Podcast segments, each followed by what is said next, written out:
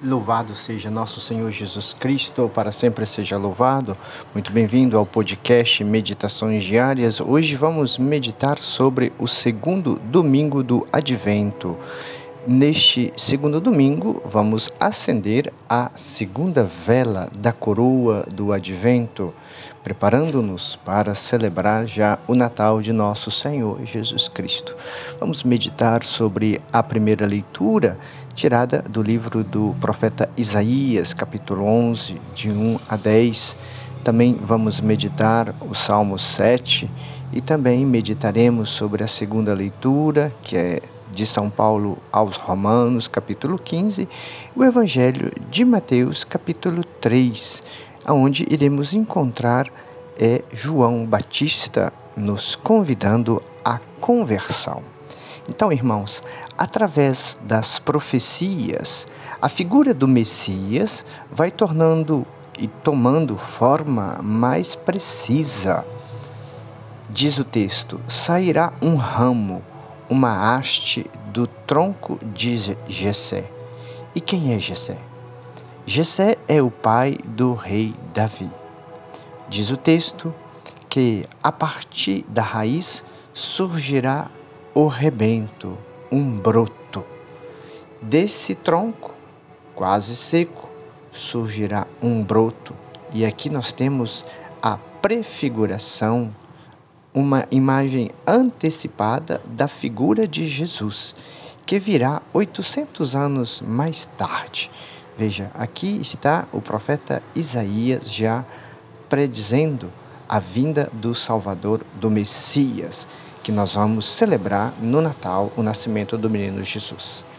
Esse broto que nascerá será o filho da humilde e virgem Maria, esposa de São José, descendente da casa de Davi, Davi que é filho de Jessé.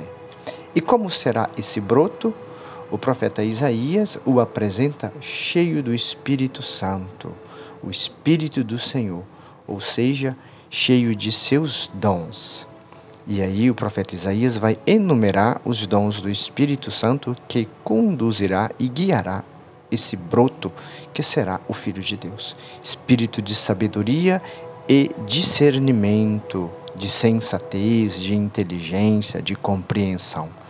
Espírito de conselho e fortaleza, prudência, coragem, força, valentia. Eis que estes são os dons do Espírito Santo que deve agir em nós como agiu em Jesus Cristo. É o desenvolvimento das virtudes que falamos no domingo passado. O espírito de ciência e temor de Deus, de conhecimento e respeito do Senhor. Respeitar o Senhor significa honrá-lo, reconhecê-lo como Senhor, como Deus, digno de adoração. A Ele a honra, a glória, o louvor, vai nos dizer o livro do Apocalipse.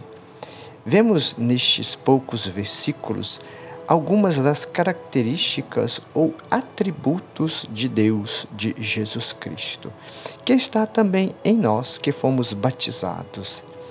Ele, nos, ele não julgará, diz o texto, pelas aparências que vê, nem decidirá pelo que ouvi dizer, ou seja, não é pelo que vê à primeira vista que ele fará seu julgamento, nem dará a sentença pelo que acaba de ouvir.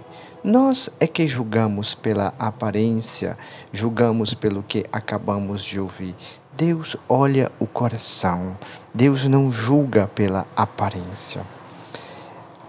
O profeta Isaías, após apresentar o Messias, o descendente de Davi, Jesus, o Filho de Deus, o profeta usa de alegorias, ou seja, de parábolas, como Jesus usou tantas no Evangelho. Né? É um modo de se exprimir, ou de se expressar, ou de representar o pensamento. Aqui é a alegoria da convivência pacífica de animais inimigos entre si por instinto. O que isso significa? Veremos daqui a pouco. Diz o profeta: o lobo e o cordeiro andarão juntos, viverão juntos. O leopardo se deitará aos pés do cabrito. O bezerro e o leão comerão juntos. Por fim, até mesmo uma criança de peito vai brincar em cima do buraco da cobra venenosa. Haverá, portanto, uma harmonia. São Paulo também vai falar desta harmonia na segunda leitura, como veremos. A harmonia que é a harmonia que existia no paraíso, no jardim do Éden antes do pecado original, antes do pecado de Adão e Eva. Essa harmonia foi quebrada, foi rompida o homem rompeu a harmonia com Deus e Adão, após romper a harmonia com Deus, se escondeu. Portanto, hoje também muitos se escondem de Deus, têm medo de Deus. Mas Deus é amor, Deus é misericórdia. Então, antes existia uma harmonia entre o homem e a natureza. Hoje nós vemos uma grande desarmonia entre o homem e a natureza, porque o homem rompeu esta harmonia, afastando se totalmente de Deus. Depois você poderia ler o capítulo 3 do livro do Gênesis para entender melhor esta harmonia. O que o profeta Isaías quer nos ensinar nesta leitura que acabamos de ouvir hoje na liturgia? Qual o ensinamento sobre a harmonia e a quebra de harmonia? O profeta está ensinando aos homens que devemos dominar nossas paixões e vícios, paixões e vícios que nos tornam ferozes, como os animais o são uns contra os outros, brigando uns contra os outros, destruindo uns aos outros. Mas o profeta fala de harmonia entre animais é, que, por si só, pelo instinto, são inimigos. Nós, homens racionais, muitas vezes nos fazemos inimigos uns dos outros e queremos destruir uns aos outros. Deve haver em nós é esta harmonia, este amor que Cristo veio nos ensinar no Evangelho. Devemos então dominar as nossas paixões, dominar os vícios e viver as virtudes. O profeta ensina-nos a dominar nossas paixões, pois elas nos arrastam ao pecado. Dominar as paixões e amar-nos uns aos outros. E como resposta a esta profecia de Isaías, nós encontramos no Salmo a grande, o grande louvor a Deus. Né? Nos seus dias a justiça florirá, né? a justiça de Deus, a realeza de Deus florirá nos seus dias. Haverá equidade, haverá paz, haverá amor, haverá alegria. Né? Se nós permitirmos que o Espírito juntamente conosco, domine as nossas paixões. Irmãos e irmãs, na segunda leitura nós temos a carta de São Paulo aos Romanos e aqui nós temos algumas palavrinhas que nós chamamos de palavras chaves para bem entendermos, é, para entendermos a leitura de hoje. Palavras-chave para a nossa edificação. Então diz o texto: tudo que foi escrito foi escrito para a nossa instrução. A primeira palavra-chave é instrução. Então é preciso ser deixar ser instruído, ler, escutar a Sagrada Escritura que nos diz a palavra de Deus, né? que é um instrumento para a nossa conversão, que nos coloca no caminho, né? no caminho do céu, no caminho da vida eterna. O texto diz instrução. A instrução é dada na escola. Nós estamos na escola, a escola da vida, a escola da palavra, escola do Evangelho, escola evangélica, para aprendermos a viver com o Evangelho, tendo o Evangelho como nossa regra. Assim, nós estamos na escola da santidade, na escola do amor, do perdão, na escola da justiça e da misericórdia. A segunda palavra que encontramos, que é também uma palavra-chave, é a constância. Pela nossa constância é que alcançaremos o sucesso dos nossos projetos, é que alcançaremos a vida eterna. Quem abandona qualquer que seja o projeto nunca alcançará o seu fim. Então, pela constância, pela perseverança, é que alcançaremos a vida eterna. E Jesus falou muito de perseverança no Evangelho. Basta lembrarmos o Evangelho do domingo passado, Outra palavra-chave da liturgia de hoje é o conforto espiritual. Pelo conforto espiritual que nos dá a Sagrada Escritura, nós temos a firme esperança. Esperamos no Senhor. Vejam, irmãos, todas essas palavras-chave, instrução, constância, conforto espiritual, firme esperança, estão ligadas aos dons do Espírito Santo enumerados na primeira leitura. A instrução está ligada ao conhecimento, à ciência, à inteligência, à sabedoria. A constância está ligada à fortaleza, ao discernimento, à coragem, à valentia de não abandonar os projetos e continuar, ainda que passamos por combates, mas aprendemos com Paulo a combater o bom combate. O conforto espiritual tem tudo a ver com o temor de Deus, com respeito a Deus. E por aí vai. Bom, continuando a nossa meditação, aquela harmonia descrita na primeira leitura volta com toda a sua força aqui na segunda leitura. Diz o apóstolo São Paulo: O Deus que dá a constância e o conforto vos dê a graça da harmonia e da concórdia uns com os outros, harmonia e concórdia uns com os outros. Aqui podemos nos perguntar: eu estou em harmonia com os planos de Deus para mim? Eu estou em harmonia com meus irmãos? Há concórdia entre nós? Ou, ao contrário, há desarmonia e discórdia?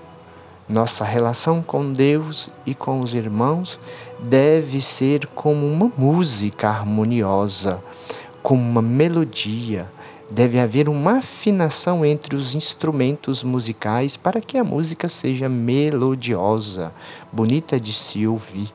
Assim também deve haver uma harmonia e uma afinação entre nós e Deus, entre os planos de Deus e o nosso plano, entre nós e os nossos irmãos, para que haja uma harmonia entre nós e Deus e os nossos irmãos, para que seja uma música agradável aos ouvidos. É isso que nos ensina Jesus Cristo no Evangelho: amor, concórdia, paz, esperança, tudo isso está no centro da mensagem evangélica. Por fim, irmãos, São Paulo nos convoca à acolhida. Acolhei-vos uns aos outros, como Cristo vos acolheu. É o mesmo que dizer: amai-vos uns aos outros, como Cristo vos amou. Perdoai-vos uns aos outros, como Cristo vos perdoou. E passamos ao Evangelho.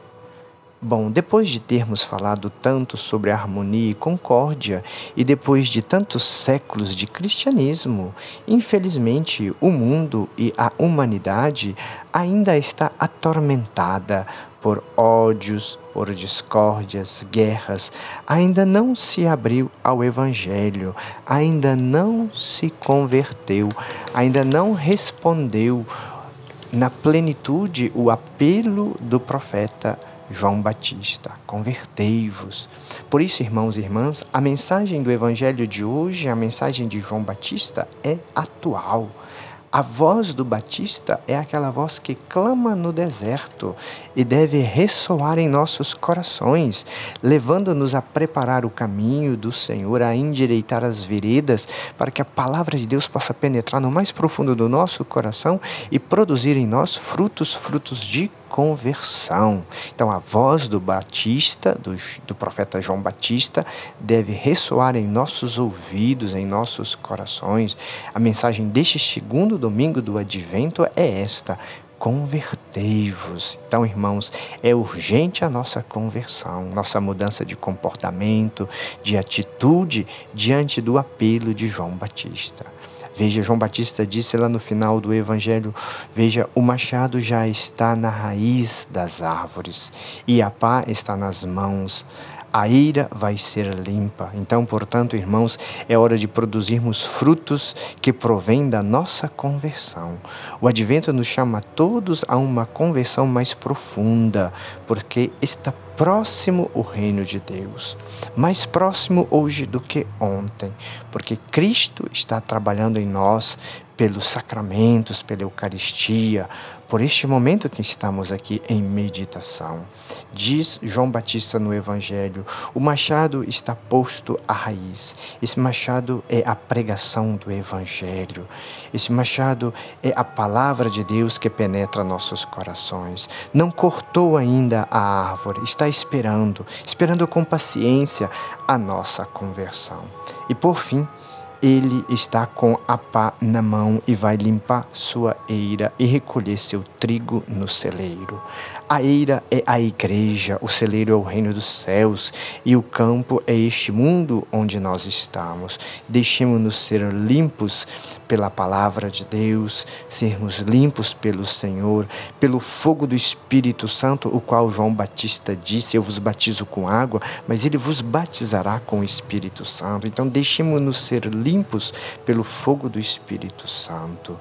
Que este fogo do Espírito Santo possa queimar toda palha, tudo que não presta, tudo que não é de Deus, e que permaneça em nós o fruto do Espírito, aquilo que é bom, aquilo que alimenta, aquilo que sacia, aquilo que santifica a nossa vida, a nossa união com Deus e com os nossos irmãos.